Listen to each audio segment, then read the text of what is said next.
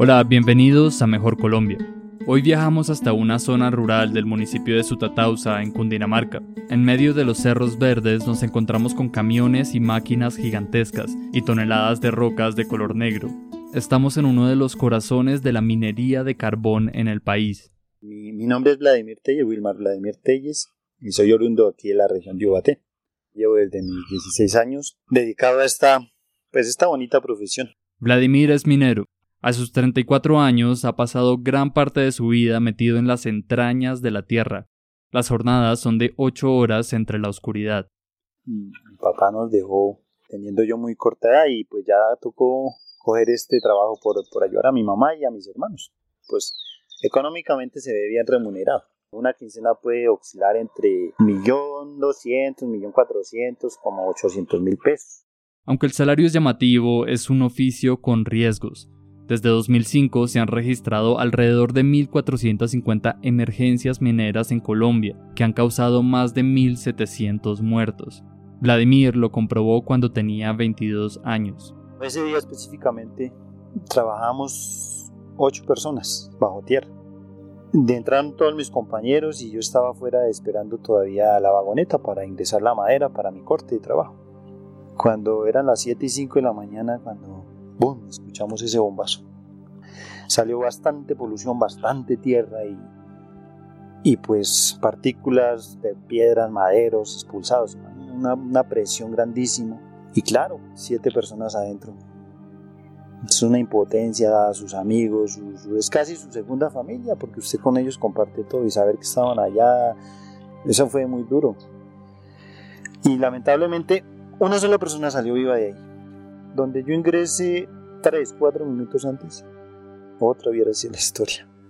Pero en medio de la tragedia hay un grupo de mineros dispuesto a arriesgar su vida por los demás se adentran en túneles destruidos y en medio de los gases con la esperanza de salvar vidas. Son los socorristas del Servicio Nacional de Salvamento Minero. En 2013 a Vladimir le ofrecieron unirse a ellos. El recuerdo de la impotencia que sintió el día de la emergencia lo impulsó a completar el curso, y no pasó mucho tiempo antes de que tuviera que poner su valor a prueba. Como a mis tres meses de haber terminado curso y todo esto, ¡pum! la primera explosión de una mina por aquí cerca. Estaba yo, yo ya había salido de turno, estaba en mi casa descansando. Cuando me llaman de la empresa donde yo trabajaba, me dicen, Vladimir, hágame un favor, preséntese en la mina tal. La mina se llamaba en ese tiempo La Milagrosa. Pues yo quedé temblando. Entonces ya ingresando es donde yo le digo, sentí ese miedo, ese el nudo en la garganta como que, uy, Dios mío, ¿en qué me metí? Pues ese miedo de ver usted atmósferas de, en gases que donde usted se retire su equipo, puede caer ahí. Vladimir no lleva la cuenta de las emergencias que ha asistido, pero sí de las personas que ha sacado. Han sido 75 cuerpos y 4 mineros con vida. Uno estando allá en ese momento, en eso dice, Dios mío, pero ¿por qué uno se sigue metiendo? Porque la verdad sí llega el momento donde uno dice, uno está arriesgando su vida por a veces ya personas que no tienen vida. Porque, no sé, nace, porque la esperanza de uno es querer sacar más gente con vida. Sí, esas son situaciones que yo creo que la vida lo marca mucho. Agradece por cada minuto que usted vive, por cada momento que respira. Estamos ahorita, pues nos ganamos cupo para ir a las, a las Olimpiadas ya mundiales en Virginia. Pues hasta ahora no he tenido el placer de salir del país y pues, no, imagínense, por, por eso y por todo es como una experiencia que uno ansía ir a aprender de, de otros países donde son vanguardia en, este tema de la minería, en el tema del rescatismo, pues ya mi hijo mayor ya, él me dice, bueno papá, yo usted lo miro por esto. Me siento orgulloso de mi carrera. En promedio, más de 100 personas mueren cada año por accidentes mineros. El 70% de estas muertes son en minas subterráneas de carbón que se concentran en el interior del país, y por eso la labor voluntaria de los socorristas mineros es vital. El Servicio Nacional de Salvamento Minero, que es? Un cuerpo de rescate dedicado a ayudar a prevenir los eventos, eh, explosiones, inundaciones, incendios y atender de manera segura esos eventos cuando esté comprometida la vida de personas. Entonces son como los bomberos de la minería, no solo subterránea, también a cielo abierto. Les habló Catalina George, gerente de seguridad y salvamento minero de la Agencia Nacional de Minería. Es obligación de las empresas tener socorredores mineros formados, pero la autoridad minera los capacita, los certifica y dicta los lineamientos en materia de salvamento minero. Socorredor minero, el perfil deben ser trabajadores mineros, pueden ser ingenieros, obviamente es bienvenido. Se les exigen unas evaluaciones médicas para mirar ciertas aptitudes físicas y psicológicas, en efecto. Y de otro lado, el entrenamiento dura dos semanas, es un entrenamiento eh, bastante exigente. Actualmente hay alrededor de 1.300 socorristas mineros en Colombia, a pesar de ser un trabajo voluntario, están disponibles las 24 horas del día todos los días del año, y Catalina cuenta que en toda su carrera ninguno se ha negado a atender una emergencia. Es un compromiso que yo no sé dónde les viene, es una cosa de querer ayudar y además porque ellos son mineros también, entonces les duele mucho porque quienes están ahí al fin y al cabo son mineros como ellos también. Casi ni tienen publicidad, ¿cierto? Entonces nadie sabe los sufrimientos y las angustias que pueden tener bajo tierra en un rescate. Mira los riesgos que hay. Hay riesgos de que ese socorredor muera atrapado por una roca, que vuelva a morir en una explosión, que muera intoxicado. Hay una carga mental muy alta, las familias haciendo presión. Es que ustedes son unos lentos, tal cosa. Mi hijo está vivo todavía y uno entiende ese dolor, pero uno no puede comprometer más vidas humanas. La historia de los socorredores mineros empezó en 1986, cuando un grupo de ingenieros colombianos viajó a Polonia para capacitarse.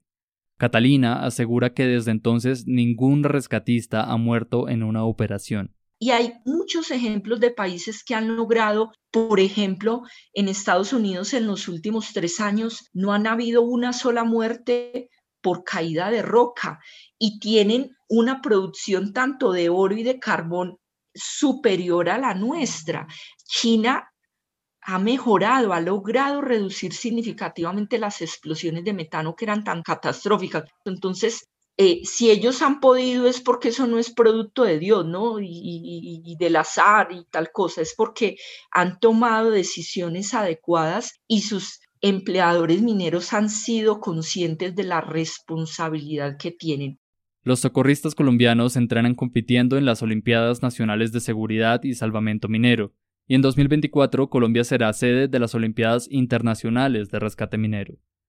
Vladimir es parte del equipo que actualmente es campeón, los socorristas de la empresa Minminer. Nosotros fuimos en el 2014 a Polonia, en el 2016 en Canadá y en el 2018 en Rusia. Ya ir es un reto, ¿no? Somos el único país de Latinoamérica, de hecho, que ha estado en estas competencias. En Rusia eh, hubo dos logros muy importantes. La prueba principal, que era la prueba de simulación de una acción de rescate, solo tres equipos de los 23 equipos que había la lograron terminar y nosotros fuimos uno de esos tres equipos y uno de nuestros mecánicos de equipo obtuvo medalla en la prueba de mecánicos de equipo.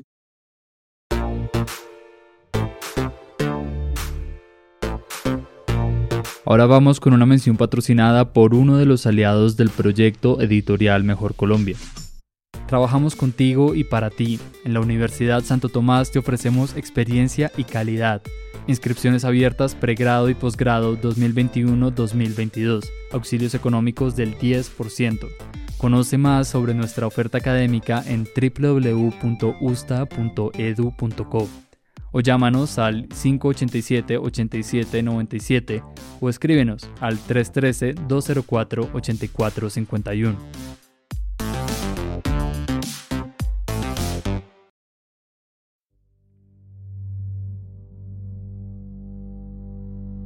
Los socorristas mineros están enfocados en la prevención. Esto se debe a que una vez ocurre una emergencia, las probabilidades de que haya sobrevivientes es baja, y cuando se trata de explosiones, encontrar personas con vida es casi un milagro. En UAT conocimos a Alejandro Durango, uno de estos sobrevivientes. Sí, yo salí de mi casa normal ese sábado, pues ese día no sé, tenía algo que no quería entrar. Ese sábado era el 4 de abril de 2020 y Alejandro comenzaría otra jornada en las profundidades de la Tierra, como lo hacía desde que tenía 17 años. Pero ese día sería distinto. Eran las 12 y 15 cuando escuché la explosión. Nos dejó aturdido como 15 minutos. Es horrible porque uno, imagínense, yo tenía tapa oídos y, todo y siempre me alcanzó a aturdir y no se veía nada. Las explosiones ocurren por una concentración de gas metano y pueden detonarse con la chispa de una herramienta. Ese día la explosión ocurrió en otra mina, cerro abajo, pero estaban conectadas. Así que de un momento a otro el túnel se inundó de polvo de carbón y gases tóxicos. Alejandro estaba a 620 metros de la superficie. Abajo en el nivel habíamos cuatro.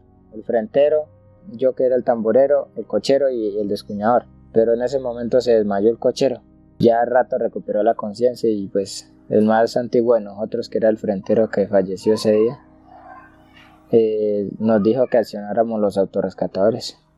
De los cuatro que habíamos no funcionó sino el cochero. El autorrescatador es un pequeño aparato que sirve para respirar en atmósferas contaminadas.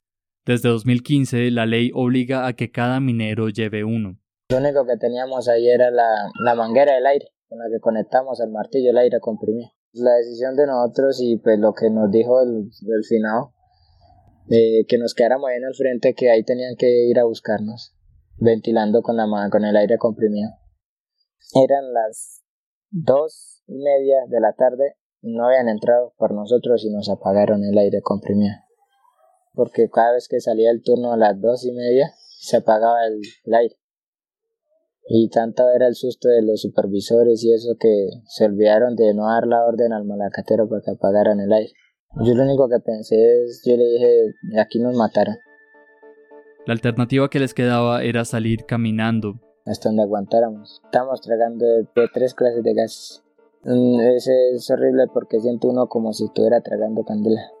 Pues uno piensa muchas cosas y yo lo primero que pensaba era pues ojalá logre salir y pues volver a ver a mis hijos mandamos al cochero adelante y nosotros, el cochero siguió y siguió y, y al ver que el señor Don Jaime, que es un señor ya edad, al ver el, muchacho vio que Don Jaime cayó al suelo y, y gritaba y yo me arrodillé para levantar a Don Jaime y no pude tampoco.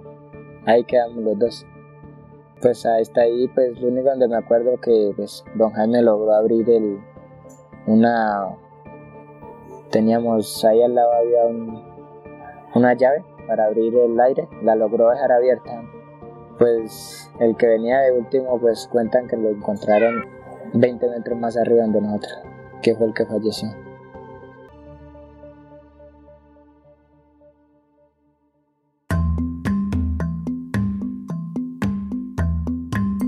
La minería de carbón en Colombia no es una profesión nueva, de hecho, es una tradición centenaria en la región. Casi que desde la época de los chips ya sabía minería. Este es Alfonso Escobar, director de la Federación de Productores de Carbón de Cundinamarca y autor de la historia del carbón en Colombia. Nos cuenta algunos detalles de los comienzos de esta actividad. Es probable que los indígenas hubieran calentado las calderas para la producción de la sal. Yo creo que eso lo hacían con carbón. Y es más, hay investigaciones del profesor Silva Celis, antropólogo, que es posiblemente que para la fundición del oro y para la fundición de herramientas y cosas de eso, es posible que hayan utilizado el carbón. Y posteriormente, pues aquí con la industrialización del vapor y la entrada de los ferrocarriles nacionales. Y particularmente con Dinamarca, al comienzo la, la minería con Dinamarca estaba orientada hacia el abastecimiento de las locomotoras a mediados del siglo XX empezaron las primeras explotaciones industriales de carbón. No obstante, el verdadero impulso a la región llegó en la década de los 90. ¿Por qué? Por un lado ya estaba el Cerrejón, entonces era un referente. La gente ya veía algo distinto, a pesar de que era una minería a cielo abierto. Y empezaron también los empresarios de acá a ver que eh, era necesario contar con herramientas cambiar los métodos, la accidentalidad escondía por todo lado, no existía eh, una política de Estado ni nada. Hasta que a Carbocol le entregaron todas las áreas de Cundinamarca y Boyacá va un sistema que se llama área de aporte a Carbocol para que las administrara. Entonces ya se regularizó un poco más el otorgamiento de títulos.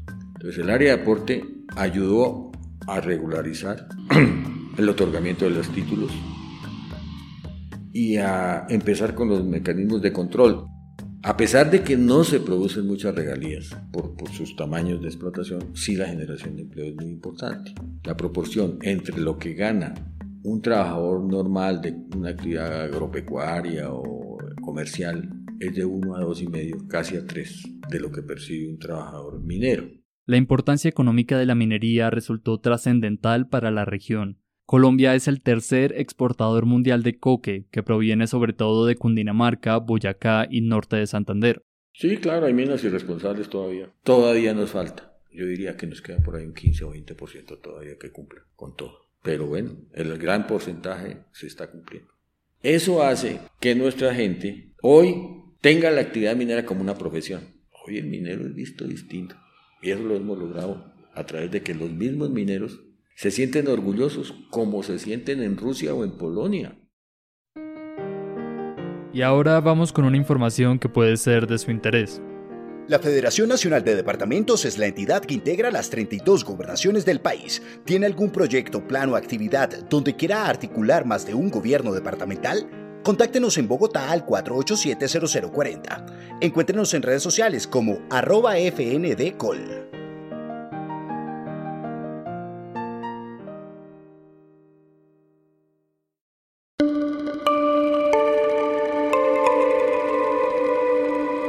Orángel Telles es un ejemplo de esa tradición minera. Su padre es minero y su madre trabajaba en un casino de mina. Por eso y por la necesidad de sacar a su familia adelante, terminó aprendiendo el oficio. Desde un niño, o sea, estuve muy, muy, muy ligado a las tragedias que tocaron a, la puerta de mi hogar por el tema de mi familia materna. Entonces, ahí estaba como ese temor, como ese miedo que en cualquier momento, en cualquier momento alguien fallece, un familiar, y qué, hay que hacer, porque una minería uno sin saber. Entonces, listo, ahí estaba como esa, o sea, uno trabajaba, pero como esa incógnita, y hay que. Trabajaba allí en una mina y alguna vez el, encargado me dijo, se están realizando cursos de socorredor minero, me gustaría que usted fuera. Me decidí y fui. Orángel, al igual que cada uno de los socorristas, siente una gran pasión por su labor. El entrenamiento incluye un juramento como el de los médicos y hasta un himno. Entonces, en el momento que usted se identifica con esa labor, entonces usted como que ese himno lo siente. O sea, es como uno de colombiano irse para otro país y escuchar su himno nacional allá. O sea, es como que lo lleva uno por dentro. Lo mismo le pasa a uno. El juramento también, o sea, porque es jurar que en cualquier momento que haya una emergencia y que uno pueda y esté disponible, hay que hacerlo. Una partecita que dice, al llamado de ayuda estaremos, siempre prestos con orgullo y placer. Preservar la vida es lo primero, realizando nuestra labor.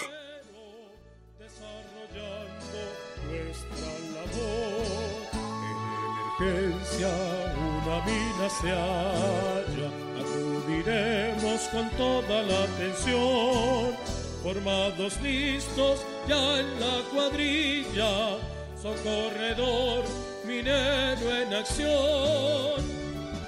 O sea, es, es algo muy bonito que cuando ya usted se lo aprende bien y todo, y esas estrofas las siente, dice, oiga, sí. Y ahí le, le narra literalmente una emergencia y literalmente le narra la vida del socorredor que realmente es socorredor. Una pausa y volvemos. Los médicos también se enferman. Luchan por su vida para seguir luchando por la vida de otros. Se levantan, demuestran de lo que están hechos, de fuerza, de valentía y mucho sacrificio. Por su entrega y por las vidas que salvan diariamente, Colombia les quiere decir muchas gracias. TQ.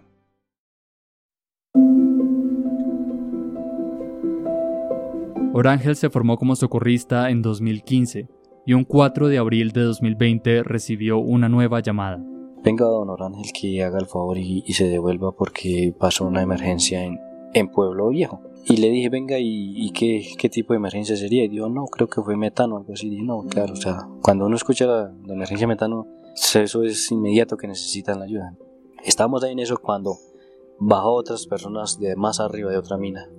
No, que venga, que ayúdenos, que ayúdenos, que es que la emergencia que hubo aquí abajo afectó la mina de arriba porque estaban bajo tierra comunicados.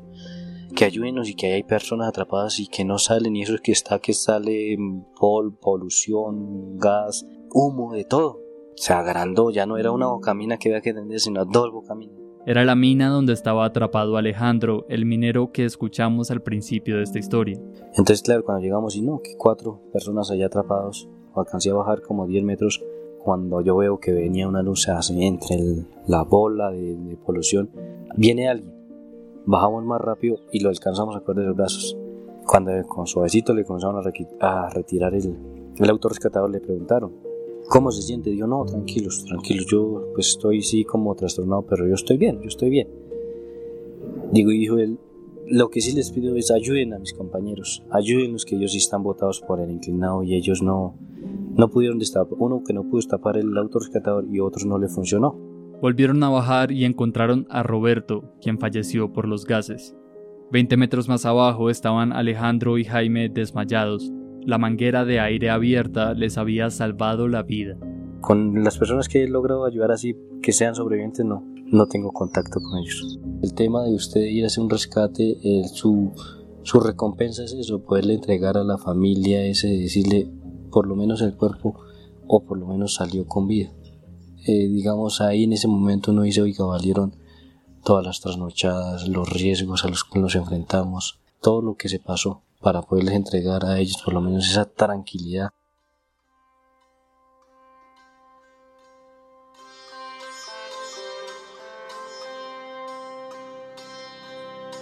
Alejandro despertó esa madrugada en el hospital. Estuvo seis meses incapacitado. A pesar de haber escapado de la muerte, hoy sigue siendo minero y quiere ser socorrista. Pues la verdad sí me gustaría tener mi curso de rescatista después de un accidente pues uno ya pues que se recupere y todo ya no se va y así. No me no sé ni quién fue el que me el que me sacó ni nada, o sea, sí me gustaría conocerlo y darle la gracia. Esta historia fue producida por quien les habla, Eduardo Echeverry, y editada con Mariana Suárez. Los episodios del podcast Mejor Colombia los pueden encontrar en semana.com, Spotify y Google Podcast. Gracias por escucharnos. Nos vemos en el próximo episodio de Mejor Colombia.